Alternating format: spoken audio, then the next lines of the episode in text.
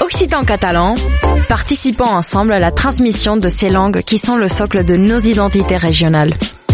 Les radios du collectif des radios libres d'Occitanie, en partenariat avec la région Occitanie-Pyrénées-Méditerranée, vous proposent sans définition de mots de nos langues régionales. Aujourd'hui, nous partons à la découverte de l'occitan. Parlem una cultura viva. Une minute, une définition. Capel. Ayant pour origine le mot latin capellus, dérivé de capa, le terme capel signifie chapeau ou couvre-chef. Bien que présent dans la langue occitane en général, ce terme est particulièrement employé dans le dialecte languedocien, comme l'indique le dictionnaire français occitan de Christian Loss. Ce chapeau peut être à grand bord, capel a grandas alza.